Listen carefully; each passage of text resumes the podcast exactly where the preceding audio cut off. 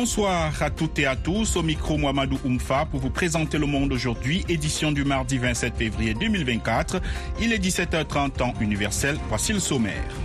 Au Tchad, le premier tour de l'élection présidentielle est fixé au 6 mai prochain, selon la commission électorale. Au Sénégal, le président Macky Sall poursuit ses consultations sur la date de la présidentielle.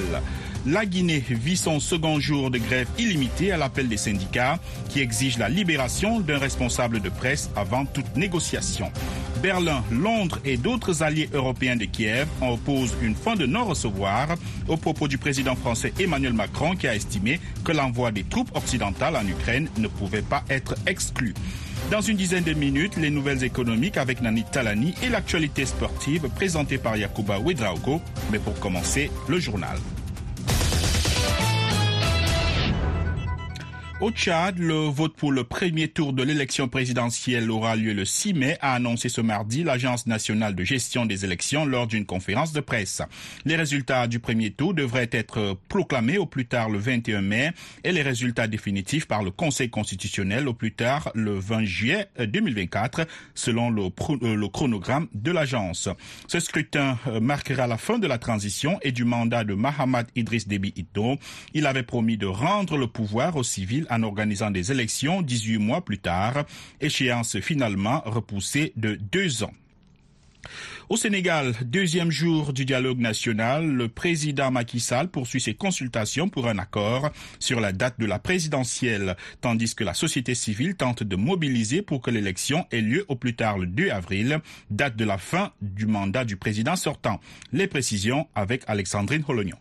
Le collectif Arsounou Élections a appelé à une journée ville morte et à une grève générale au moment où les concertations lancées la veille par le président Macky Sall se poursuivaient à Diamniadio, près de Dakar. Le mot d'ordre a été peu suivi. La circulation a été normale autour des grands centres commerciaux de la capitale. Le dialogue national doit se terminer aujourd'hui sans la participation de 17 sur les 19 candidats retenus dans la course à la présidence. Ils ont saisi le Conseil constitutionnel pour exiger la tenue du scrutin avant le 2 avril. Hier, à l'ouverture de la concertation, le président Macky Sall a dit souhaiter que les Sénégalais votent d'ici au début de la saison des pluies. Il a cité des facteurs comme le ramadan début mars, la fête religieuse de la Daka de Medina Gounas entre fin avril et début mai, la nécessité de publier le décret de convocation des électeurs 80 jours avant le vote. Il a aussi annoncé un projet de loi d'amnistie pour des faits survenus depuis 2021. Au Nigeria, quelques milliers de manifestants se sont rassemblés pacifiquement ce mardi matin dans les trois principales villes du pays pour protester contre la cherté de la vie qui a explosé depuis l'arrivée au pouvoir il y a moins d'un an du nouveau président.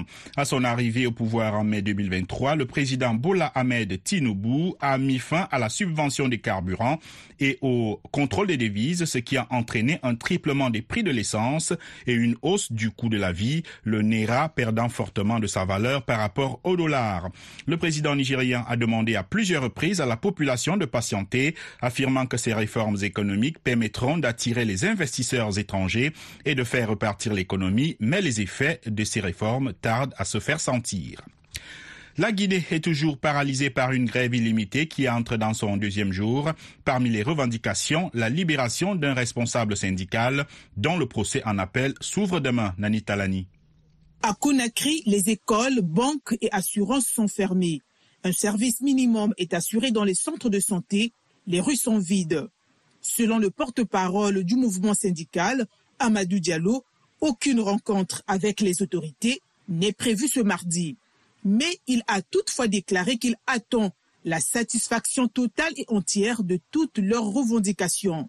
13 centrales syndicales sont en grève depuis hier lundi afin d'obtenir la baisse des prix des denrées de première nécessité, la fin de la censure médiatique, le respect d'un accord lié à l'amélioration des conditions de vie des fonctionnaires et la libération d'un syndicaliste de presse, Sekou Jamal Pendessa. Il a été condamné vendredi à six mois de prison, dont trois avec sursis. Son procès en appel a lieu demain. Ce mouvement de contestation est lancé dans un climat de tension sociale et en l'absence de gouvernement depuis que la junte a annoncé sa dissolution il y a une semaine sans donner de raison. Des heurts sporadiques dans la banlieue de Conakry ont fait deux morts lundi.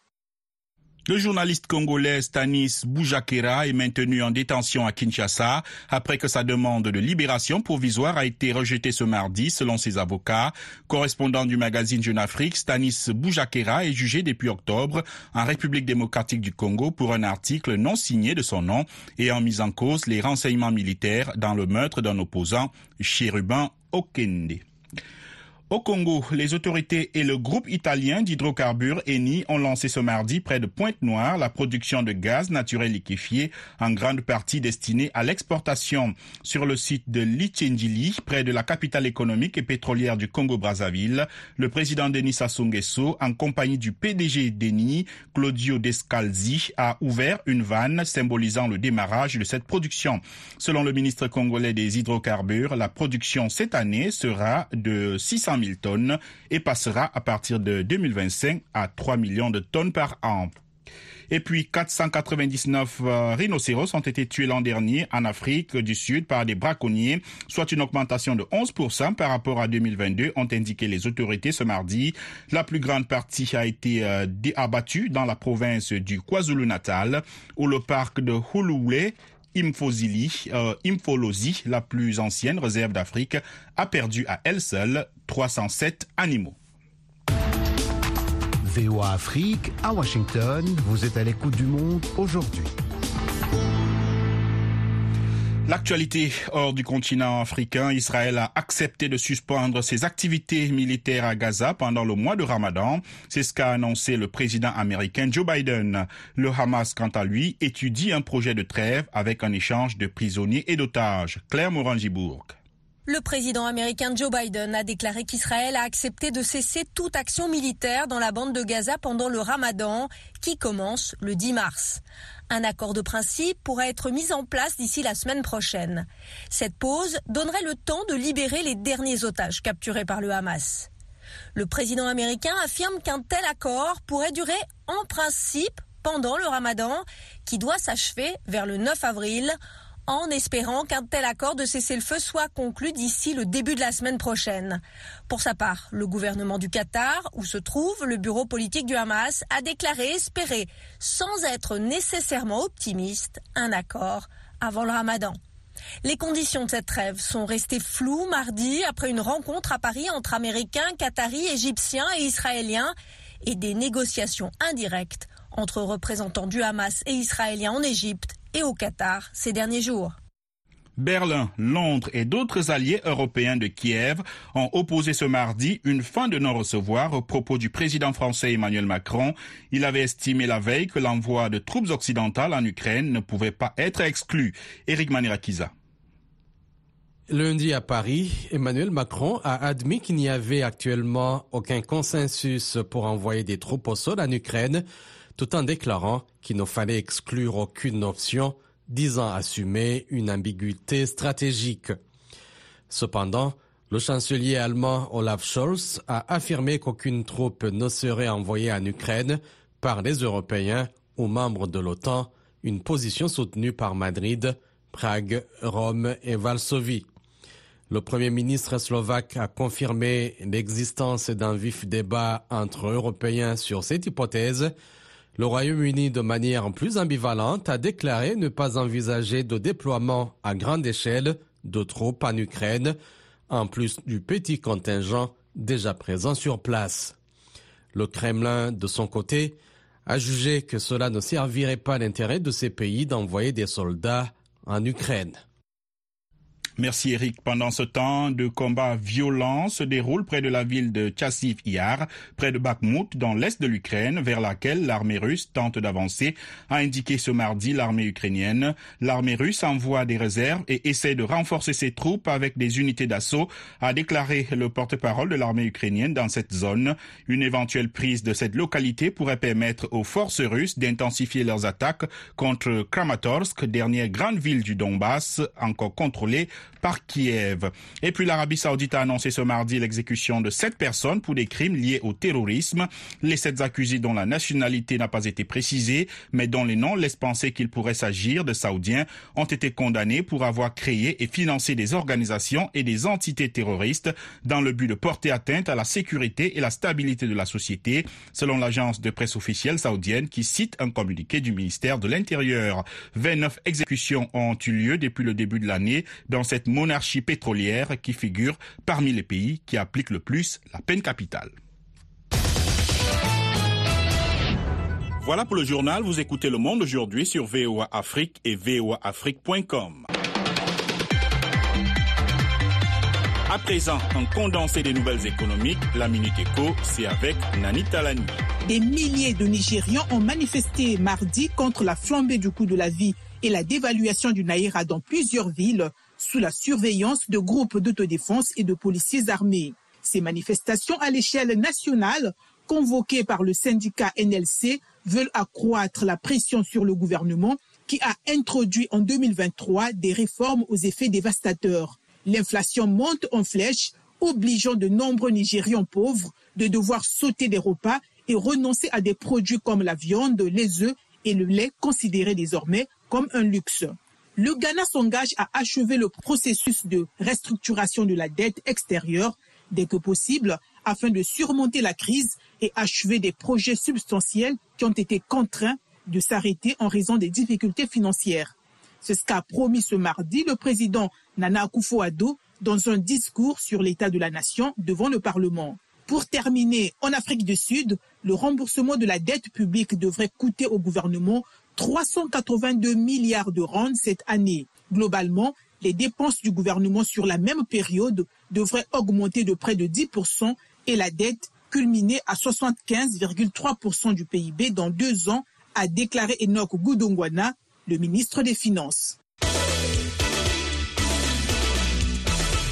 Et maintenant, la page sportive, c'est avec Yakuba Ouedraogo. Bonsoir Yakuba. Bonsoir Mohamedou, bonsoir à tous. Parlons tout d'abord de football féminin. Le troisième tour, retour des qualifications pour les Jeux Olympiques de Paris a débuté hier. Oui, après le 0 à 0 à l'aller, le Nigeria s'est imposé 1 à 0 devant le Cameroun à Abuja et file vers le dernier tour qualificatif pour les Jeux Olympiques. Pour notre consultant sportif Jules Valentin Ngoué, ce résultat est logique.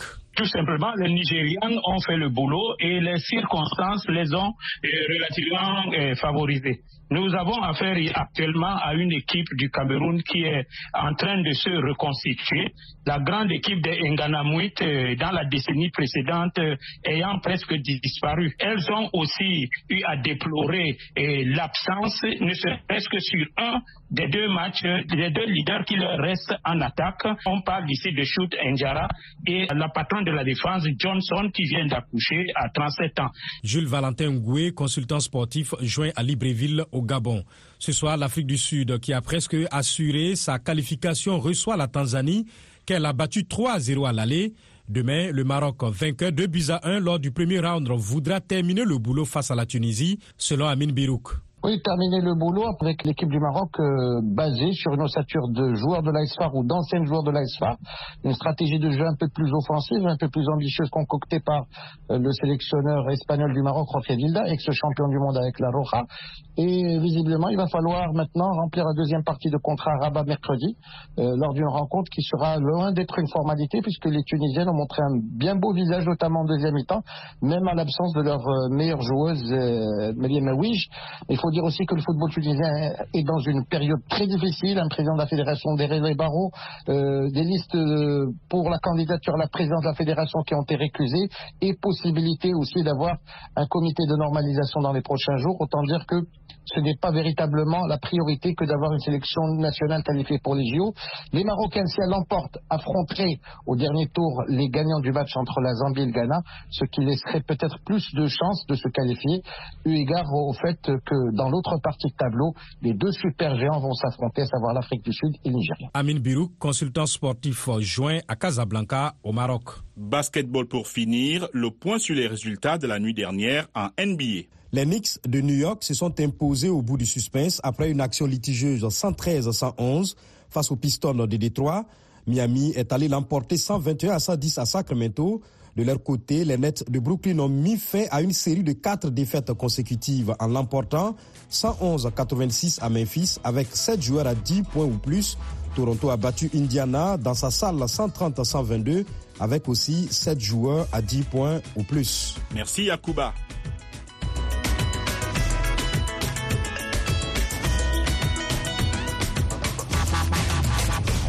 Le monde aujourd'hui, VOA Afrique. Vous êtes à l'écoute du monde aujourd'hui sur VOA Afrique. Mohamedou Oumfa toujours avec vous. Maintenant, la partie magazine. Au Nigeria, des manifestations de deux jours lancées par les syndicats ont débuté aujourd'hui. Les Nigérians ont marché à travers le pays pour protester contre le coût de la vie. Ces manifestations interviennent après l'expiration d'un ultimatum de 14 jours accordé au gouvernement fédéral. Le reportage de Gilbert Tamba à Abuja. Les travailleurs nigériens sont sortis dans les rues de la capitale fédérale Abuja et d'autres grandes villes pour manifester contre le coût de la vie. À Abuja, ils se sont rassemblés devant le siège de la puissante centrale syndicale du pays, la NLC, avant de prendre la direction du Parlement fédéral.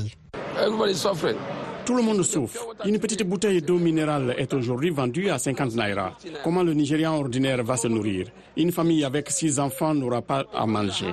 Allez au marché local et vous verrez que les gens souffrent. The situation in the country La situation dans le pays est très mauvaise, très mauvaise. Nous avons beaucoup de mal à manger, à envoyer nos enfants à l'école. L'alimentation est devenue un très gros problème. Nous implorons le président de bien vouloir venir à notre aide. To please come to our aid. La manifestation intervient après la réunion entre le gouvernement fédéral et les dirigeants des syndicats lundi soir, mais n'a pas abouti à un accord. L'inflation annuelle qui correspond au taux moyen de la hausse des prix est désormais proche de 30%, soit le chiffre le plus élevé depuis près de trois décennies. Le coût de la nourriture a augmenté à plus de 35%. If they can at least bring price control S'ils peuvent au moins contrôler les prix, cela va contribuer grandement à réduire le coût des produits au Nigeria afin que les gens puissent se permettre d'acheter. Les syndicats avaient lancé un ultimatum de 14 jours au gouvernement fédéral pour mettre en œuvre des mesures pour réduire les souffrances et les difficultés des populations ces derniers mois au Nigeria. Ce que nous demandons, c'est la bonne gouvernance. Ce que nous demandons est que le gouvernement agisse, que le gouvernement se rende compte que les Nigérians souffrent, que le gouvernement intervienne face au coût élevé de la vie, que le gouvernement intervienne concernant les salaires des travailleurs nigériens. Comme de nombreux pays, le Nigeria a connu des chocs économiques venant de l'extérieur, mais il existe aussi des problèmes spécifiques au pays, en partie dus aux réformes introduites par le président Bola Ahmed Tinubu lors de son entrée en fonction en mai dernier. Gilbert Tamba pour VOA Afrique, Abuja. Washington, la voix de l'Amérique, vous êtes à l'écoute du monde aujourd'hui. Retrouvez-nous aussi sur Internet, Facebook et sur votre portable. Au Togo, depuis quelques années, l'élevage des tilapia a le vent en poupe. Des initiatives locales sont prises pour booster la filière poisson avec l'appui des autorités, à l'exemple de Lofty Farm. C'est une ferme piscicole pionnière dans l'élevage de tilapia bio. Le projet participe à assurer une autosuffisance au pays en matière de production de poissons, mais surtout à encourager la consommation locale. Reportage de notre correspondante Amena Signon à Lomé. Nongbeto, dans la région des plateaux, à plus de 200 km de Lomé. C'est ici, sur cet espace de 2 hectares, que se niche l'une des plus grandes fermes piscicoles au Togo. Au large du lac, de nombreuses cages flottantes abritent des tilapias, l'un des poissons d'élevage le plus consommé dans le monde. Le projet est savamment conduit depuis six ans par cet homme, Piero Akapovi. Surnommé le roi du tilapia bio, cet entrepreneur spécialisé dans le transport, les énergies renouvelables, s'est pris de passion pour l'élevage de poissons depuis 2016. Sa ferme est spécialisée dans la production d'alevins, de poissons marchands et d'aliments pour poissons. Elle participe à ce jour à plus de 90% de la production nationale de poissons d'élevage. Le choix de cet environnement naturel est stratégique, comme l'explique Piero Akapovi. C'est l'endroit idéal du Togo et voire même de la sous-région. Je voudrais parler de l'Afrique de l'Ouest. Ce qui est ici, la potentialité est vraiment énorme. Une potentialité énorme due à la fertilité de l'eau qui a permis à l'entreprise de produire au-delà de 1000 tonnes en 2023. Cette année, la ferme mise sur un rendement de 3000 tonnes de poissons. L'autre ambition est de continuer à produire et d'écouler des produits de qualité face à la problématique des poissons importés qui sont souvent de qualité douteuse. Le tilapia de Lofty Farm est 100% bio et commercialisé sous la marque Maja. Amévi Nicolas est le responsable de la production. Notre objectif, c'était de produire des poissons naturels pour qu'un Togolais qui est au fond euh, puisse manger de, de bons produits. Au Togo, le besoin annuel en produits halieutiques est de 100 000 tonnes. La pêche en général représente 4% du PIB agricole et la pisciculture comptabilise environ 10% de cette production nationale en produits halieutiques. Tengue Koku, ministre de l'économie maritime, de la pêche et de la protection côtière. Nous avons besoin d'importer près de 75% de nos besoins en produits halieutiques. Donc le développement de cette filière euh, porte euh, en lui l'espoir d'un meilleur taux de couverture des besoins en produits halieutiques par notre pays. Le défi est grand et les enjeux énormes pour une filière qui demande de lourds investissements. En cela, le gouvernement a mis en œuvre depuis quelques années le PEDAT, le projet de développement de l'aquaculture au Togo. La ferme de Piero Akapovi en est le partenaire technique clé. Non seulement elle forme, mais elle contribue à créer de l'emploi pour les jeunes. À ce jour, l'entreprise a réussi à drainer plus de 300 emplois directs et indirects.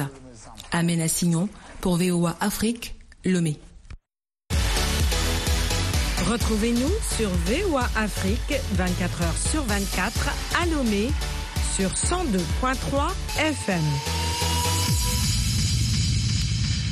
Au Bénin, jeune, un jeune entrepreneur originaire de Ouida propose aux femmes une alternative aux mèches conventionnelles vendues sur le marché.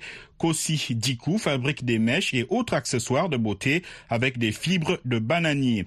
Une innovation qui attire la curiosité des Béninois qui pensent que l'initiative est à encourager. Les précisions avec notre correspondante à Cotonou, Ginette Fleuradandé.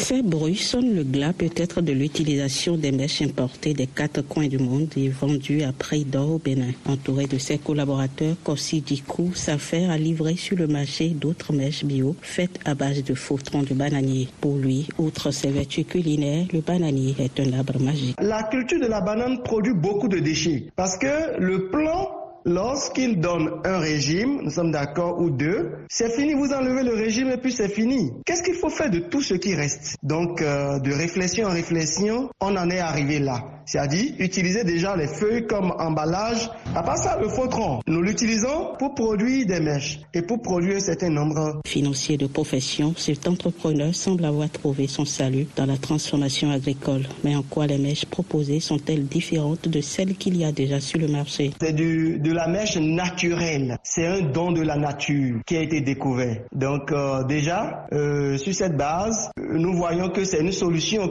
par rapport à tout ce que l'autre comporte comme euh, maladie, comporte comme dégradation de la nature et même des problèmes d'ordre spirituel. Parce que des produits qui quittent la tête de quelqu'un qui va se retrouver sur la tête de quelqu'un d'autre, oui, ça peut apporter des problèmes spirituels. Voilà. Mais l'aventure comporte d'énormes difficultés selon l'entrepreneur. La culture de la banane est soumise à certaines contraintes dans le vent violent. Donc c'est vrai que nous prenons toutes les dispositions pour ne pas subir dans une grande proportion ce, ce fléau-là. Mais les difficultés ne sont pas que d'ordre naturel. Il explique. Quand c'est nouveau, euh, il y a certains euh, qui sont curieux, qui veulent découvrir, qui aiment et tout, mais il y a d'autres qui sont réticents. Donc euh, des défis, un défi de communication s'impose. Il va falloir communiquer sur les avantages, sur tout ce qui est bon des mèches écologiques et aussi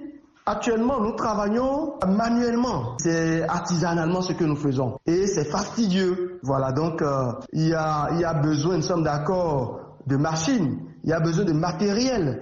Voyez un peu, pour vraiment renforcer ce que nous faisons, pour quitter l'unité artisanale de transformation à l'industrie. Malgré les difficultés, Kossi Dikou est confiant et espère que les mèches écologiques ainsi que les accessoires issus du bananier pourront convaincre les femmes. Les perspectives, c'est déjà que à la fin de cette année 2024, qu'il y ait au moins 30% de femmes qui aient pris la décision de n'utiliser que les mèches écologiques faites avec, faites à base de troncs de bananier. Pour le moment, ce n'est pas la grande bousculade pour l'achat des mèches écologiques, mais cela ravit les défenseurs de la nature qui trouvent que l'initiative est à encourager. De Cotonou, Ginette dans les Pouvéo Afrique. Le président sénégalais Macky Sall a ouvert un dialogue national cette semaine pour parvenir à un consensus sur la date de l'élection présidentielle reportée. 17 des 19 candidats retenus en janvier par le Conseil constitutionnel ont boycotté les discussions. Macky Sall a annoncé un projet de loi d'amnistie qui visera les faits survenus au cours des troubles survenus depuis 2021. Comment percevez-vous l'initiative du président sénégalais? Pensez-vous que ce dialogue pourrait aboutir à un consensus durable pour un processus électoral apaisé?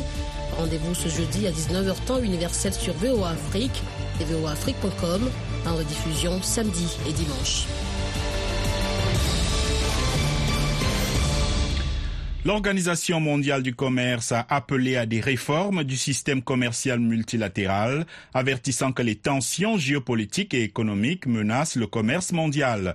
À Abu Dhabi, aux Émirats arabes unis, où elle organise sa 13e conférence ministérielle depuis lundi, l'organisation se penche jusqu'au 29 février sur des sujets majeurs tels que l'agriculture, la pêche, le commerce électronique. Yacouba Ouedraogo a joint à Abu Dhabi Jean-Marie Pogam, directeur général adjoint de l'OMC nos règles sont un peu vieilles et doivent être mises à jour. Par exemple, j'évoquais l'agriculture. Il y a euh, aujourd'hui une assez grande inégalité entre les droits à subvention euh, qui sont accordés aux pays riches et les droits à subvention qui sont accordés aux pays en développement. Lorsque l'OMC a été créé en 1994-95, euh, on a consacré les droits des pays qui subventionnaient et ceux qui subventionnaient pas en ont eu euh, moins, ont eu des, forfaits. Donc ça, c'est un sujet qui doit être rééquilibré. Tout le monde en est d'accord. La principale difficulté, elle est, elle est d'ordre tactique. Par qui on commence, euh, dans quel ordre on prend les choses, euh, etc. Un deuxième ordre de difficulté sur ces sujets de subvention agricole, c'est entre euh, ceux qui veulent garder des droits à subvention pour pouvoir faire des stockages de sécurité alimentaire, des pays comme l'Inde, mais comme également l'Indonésie par exemple, et ceux qui disent euh, ces stockages de sécurité alimentaire, si vous faites des subventions à prix supérieur au marché pour acheter les, denrées, euh, ça a trop d'impact sur les marchés, donc on n'est pas d'accord. Pareil, vous parlez des subventions à la pêche eh bien, il y a des pays qui euh, traditionnellement ont développé leur flotte de pêche, ce sont les pays développés,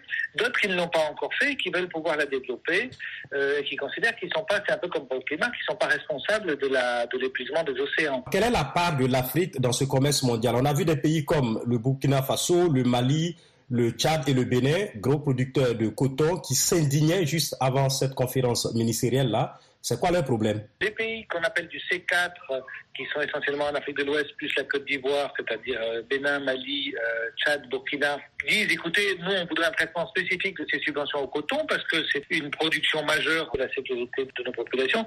Et les autres reconnaissent qu'il y a un problème spécifique au coton, mais ils veulent le traiter dans le cadre global de la négociation sur les subventions. Donc c'est ce type de problème de séquence, dans quel ordre on parle des choses, à quelle vitesse on décide sur un sujet plutôt que, que l'autre, qui ralentit considérablement le rythme des négociations. Vous avez parlé du renouvellement possible hein, du moratoire douanier sur les transmissions électroniques, les services de streaming par exemple qui remplacent de plus en plus les CD, les DVD, ou encore un livre par exemple téléchargé en ligne. Il y a des pays comme l'Afrique du Sud qui s'y opposent. Dans la mesure où la règle à l'OMC, c'est le consensus, est-ce qu'il y a espoir qu'il y ait des accords sur tous ces sujets-là? Vous avez mentionné l'Afrique du Sud, c'est vrai. Euh, s'interroge également. Aujourd'hui, l'économie virtuelle a pris d'énormes proportions avec tous les services en ligne, avec euh, la capacité de faire même de l'impression d'objets à distance, etc. Donc, euh, on perd des ressources fiscales et ça, ça peut entraver notre développement. Et puis, vous avez toute une autre euh, école de pensée, y compris dans les pays en développement, qui dit, mais surtout, ne créons pas de barrières parce que sinon, on va se marginaliser par rapport à la nouvelle économie digitale